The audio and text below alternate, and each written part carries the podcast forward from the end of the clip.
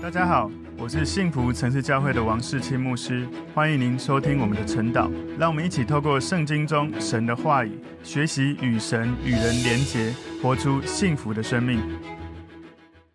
大家早安，今天我们早上一起来晨祷的主题是明白大淫妇和兽。明白大淫妇和兽，我们要默想的经文在启示录第十七章一到六节。我们先一起来祷告，主，我们谢谢你透过启示录帮助我明白神你给。约翰的启示有许多的这些难以理解的图像，透过启示录帮助我们，能够在与你连结的时候，求圣灵帮助我们启示，我们知道这些不容易理解的意象，激励我们能够坚持在真理当中，被神来带领，以至于当这些虚假的谎言、撒旦的欺骗出现的时候，我们能够辨识，能够持守在你的真理中。感谢主，奉耶稣基督的名祷告，阿门。我们今天主题是明白大淫妇和兽，在启示录第十七章一到六节是我们今天默想的经文。拿着七碗的七位天使中，有一位前来对我说：“你到这里来，我将坐在众水上的大淫妇所要受的刑罚指给你看。地上的君王与他行淫，住在地上的人喝醉了他淫乱的酒。我被圣灵感动，天使带我到旷野去，我就看见一个女人骑在朱红色的兽上。”那兽有七头十角，遍体有亵渎的名号。那女人穿着紫色和朱红色的衣服，用金子、宝石、珍珠为装饰，手拿金杯，杯中盛满了可憎之物，就是她淫乱的污秽。在她额上有名写着说：“奥秘哉，大巴比伦，做世上的淫妇和一切可憎之物的母。”我又看见那女人喝醉了圣徒的血和为耶稣做。见证之人的血，我看见他就大大的稀奇。好，那我们在今天的这个晨祷的进度，在启示录第十七章。启示录十七章里面主要讲到大淫妇跟朱红色的这个兽。我们从第一到第六节看到有一个女人骑在朱红色的兽上面哦，这是约翰看到的异象。第七到第十八节，天使解释那个女人跟那一头兽的奥秘。所以我们可以从这一到十八节里面。可以看到那个兽的由来跟结局，然后它的七头十角的奥秘。我们从十四节可以知道羔羊一定会胜过那个兽，然后十五到十八节是那个兽跟那个女人的关系会决裂，最后会决裂。所以在今天的这个经文当中哦，我请大家来看一下这里面在讲的，大家要先有的一个概念就是巴比伦。巴比伦这个概念哦，从启示录十六章十九节跟十四章第八节已经宣告巴比伦一定会倾倒。启示录第十七、十八章也仔细描述巴比伦的倾倒。所以，如果你去留意这个圣经里面，注意巴比伦在圣经有出现几次。我在手机的中文圣经 APP 查到，哈，出现两百八十二次。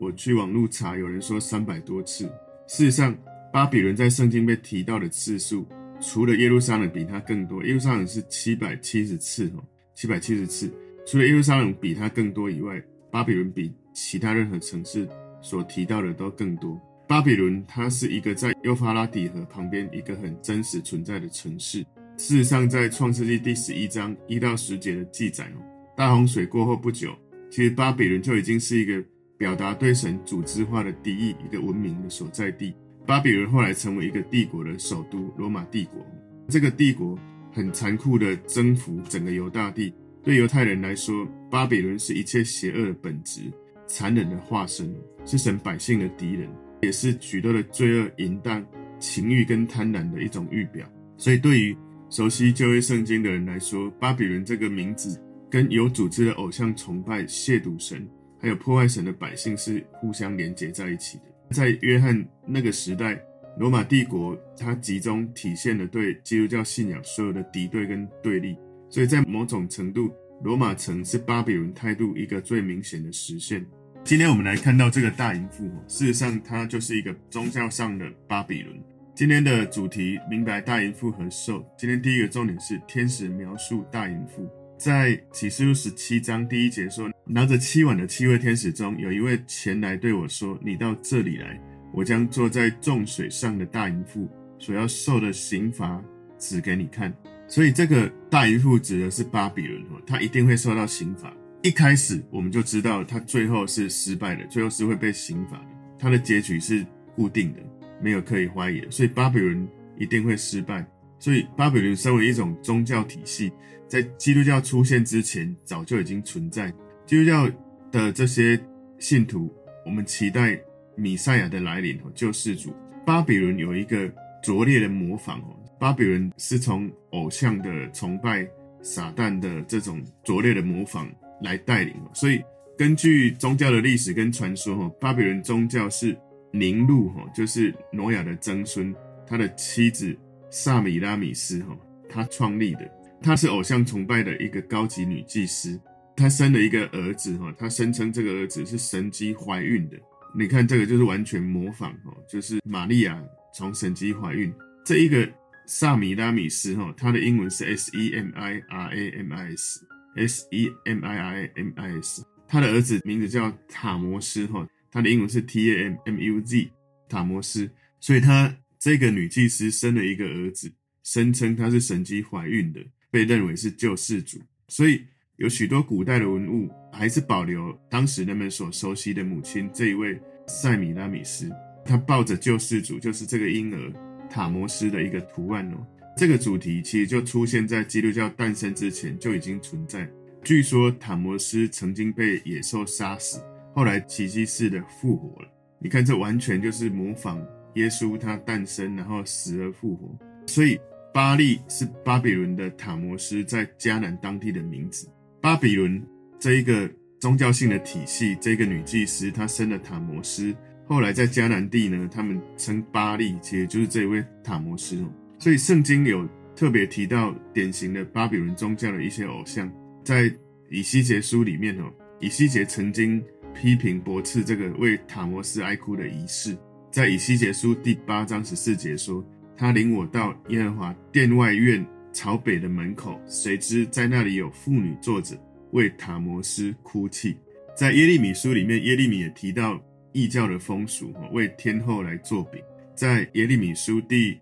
七章十八节里面写到：孩子捡柴，父亲烧火，妇女专面做饼，献给天后，又向别神交奠祭，惹我发怒。所以“饼”这个字呢，是来自这个雅克德语的介词。巴比伦人呢，他们在女神亚斯他录的这个祭祀仪式当中，用甜饼，这个饼就直接在火的余烬上面烧，好像是一个全家参与的祭礼的仪式。这个烧饼献给天后，天后就是巴比伦的亚斯他录或者是亚瑟拉，他们向神子献饼，在巴比伦是很常见的。所以事实上，在考古有在叙利亚东北的马里有出土这种心形的哦，或者女性形状的这种代表女神的饼模，这是西元前两千年的这个东西哦，后来有出土了。所以在这个经文里面说。你到这里来，我将坐在众水上的大淫妇。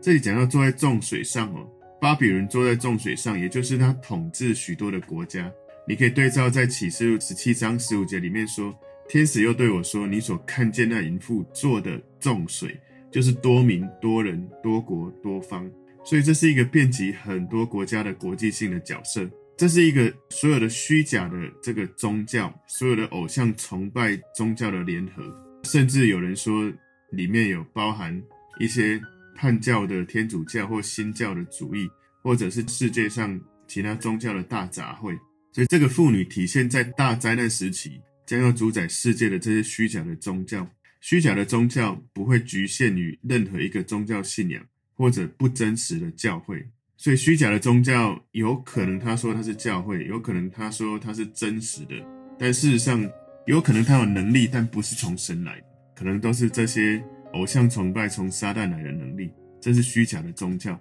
启示录十七章第二节说：“地上的君王与他行淫，住在地上的人喝醉了他淫乱的酒。”所以住在地上的人喝醉了，意思是宗教上的巴比伦让君王让百姓喝到大醉。你知道吗？其实马克思曾经说：“宗教是大众的鸦片。”事实上，他这样子讲有对一半，因为。空洞虚假的宗教的确是大众的鸦片，大家很被吸引，但你越参与越觉得空虚。所以里面说喝醉了他淫乱的酒，在整本圣经里面哦，淫乱这个概念跟偶像崇拜密不可分，因为这是一种这个世界接受度很高的宗教体系，它看起来很有吸引力又很属灵，但不一定符合道德标准。所以你知道吗？其实在这个世界有许多，包括激发心灵潜力啊、心灵大师啊，包括各种感恩师父啊、各种宗教体系啊、心理学的这种课程啊，有很多哈。但我不是说全部了哈，有很多他们其实把你带向偶像崇拜去，他不是把你带向耶稣基督去敬拜神。特别有的大师，他把你带向你要遵从这个人，所以你就会花上大笔的时间、精力、金钱，就是要尊荣这个人。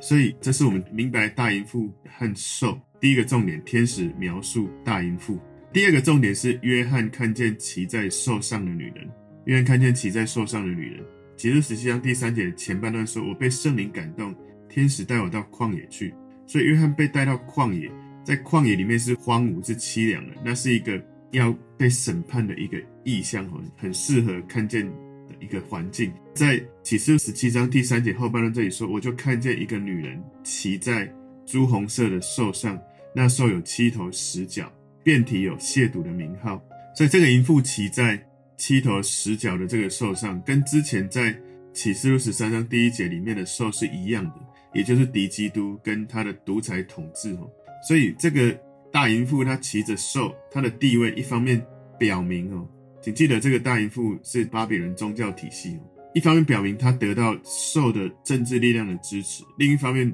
好像她处于一个支配的地位，至少从外表看起来，她是控制跟指挥这个兽。从神的角度来看，它跟亵渎以及龙的兽之间的联系是很明显的。那对于地上的人来说，他看起来非常的虔诚，好像拥有每个人都期待拥有的信仰。启示录十七章第四节说，那女人穿着紫色和朱红色的衣服，用金子、宝石、珍珠为装饰，手拿金杯，杯中盛满了可憎之物，就是她淫乱的污秽。所以那个妇女，她的穿着非常有。深意哦，就是它是一个奢侈的象征。你看到有紫色、有朱红色、有金子、有宝石。你知道奢华的象征是紫色、金子、宝石，那统治的象征是朱红色。所以在这种华丽奢侈的背景之下，它提供了一种偶像崇拜。这里面说杯中盛满了可憎之物，还有不洁哈，就是最后面这里说它淫乱的污秽。所以如果你审视教会的历史的进程，你可以发现。教会腐败最致命的征兆就是对世俗权力的欲望，就像之前我们知道那个罗马天主教政教合一，其实有一大段时间是黑暗时期。你可以用花钱去买赎罪券，其实有很多的这个权柄很大的时候，人的私欲跟政治结合的时候，其实有很多的问题。紫色跟朱红色是统治者的颜色，可能是经济上的统治，也有可能是政治上的统治。在启示录十七章第五节前半段说，在他额上有名写着说：“奥秘哉大巴比伦，做世上的淫妇和一切可憎之物的母。”所以，在他额头上所写的名字，从许多的方面表明他的身份不止一面。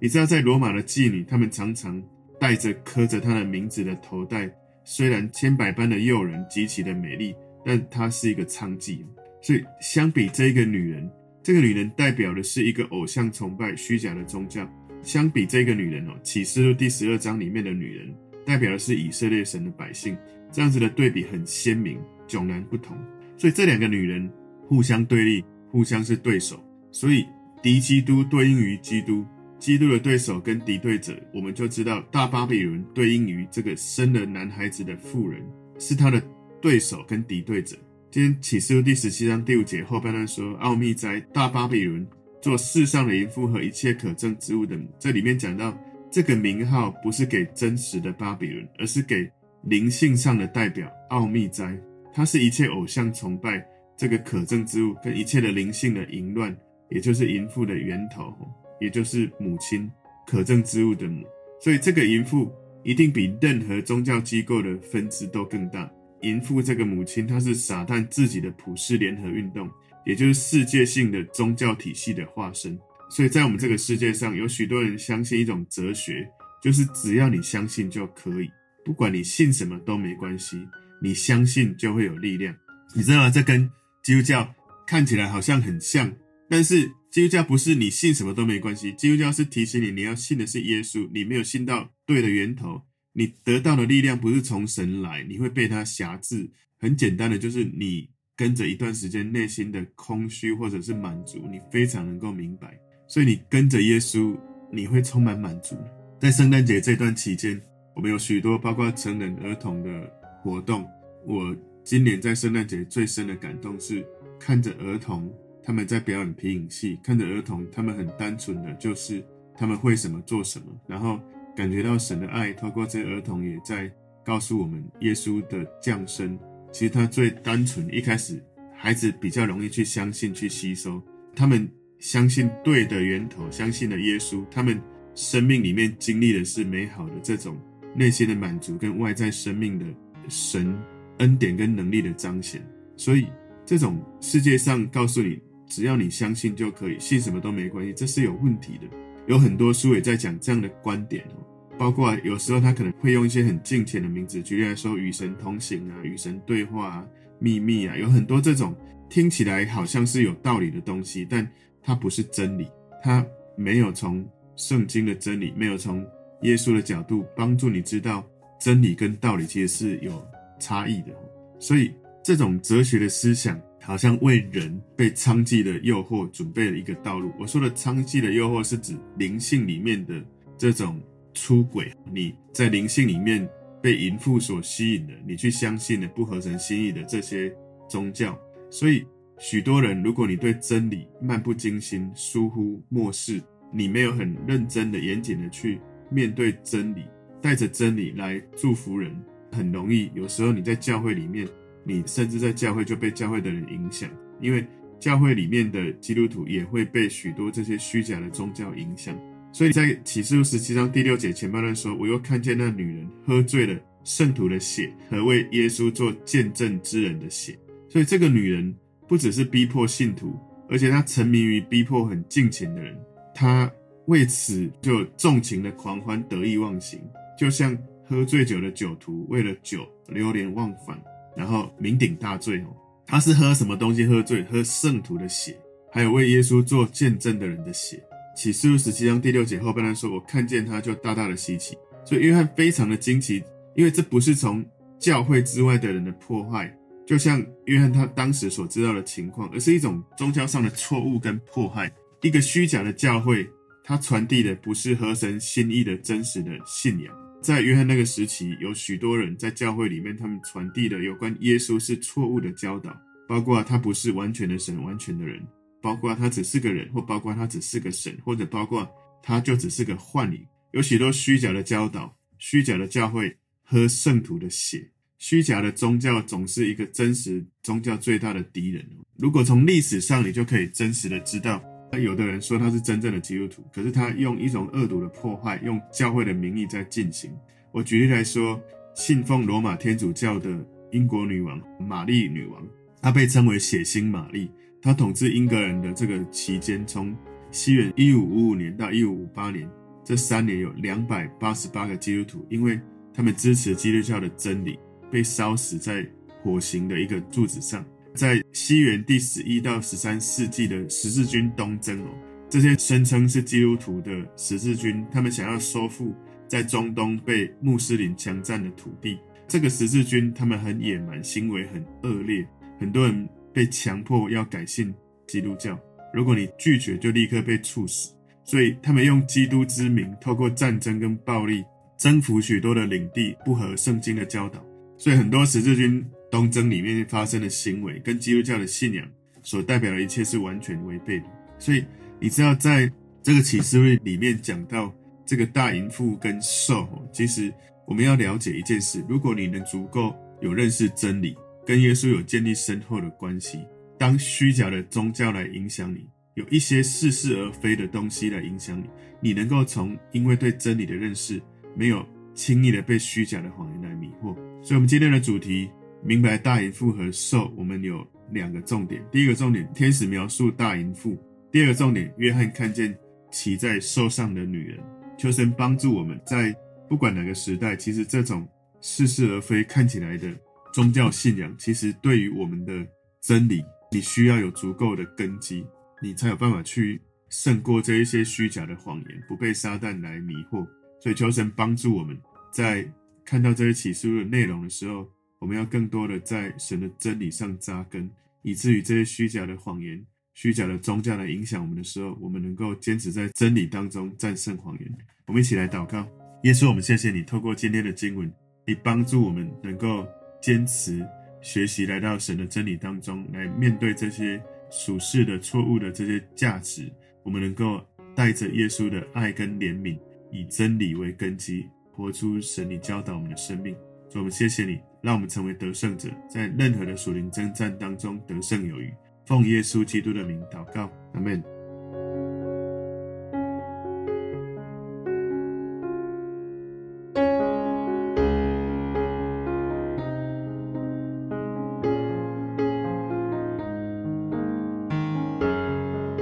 朋友们如果这个信息对您有帮助，请您在影片下方按赞、留言，并分享给您的朋友，分享在您的 IG、Facebook、Line 或者其他的社群媒体上面，来祝福您的朋友。当然，也别忘了订阅我们的频道和开启小铃铛，这样您就可以收到我们最新的影片通知哦。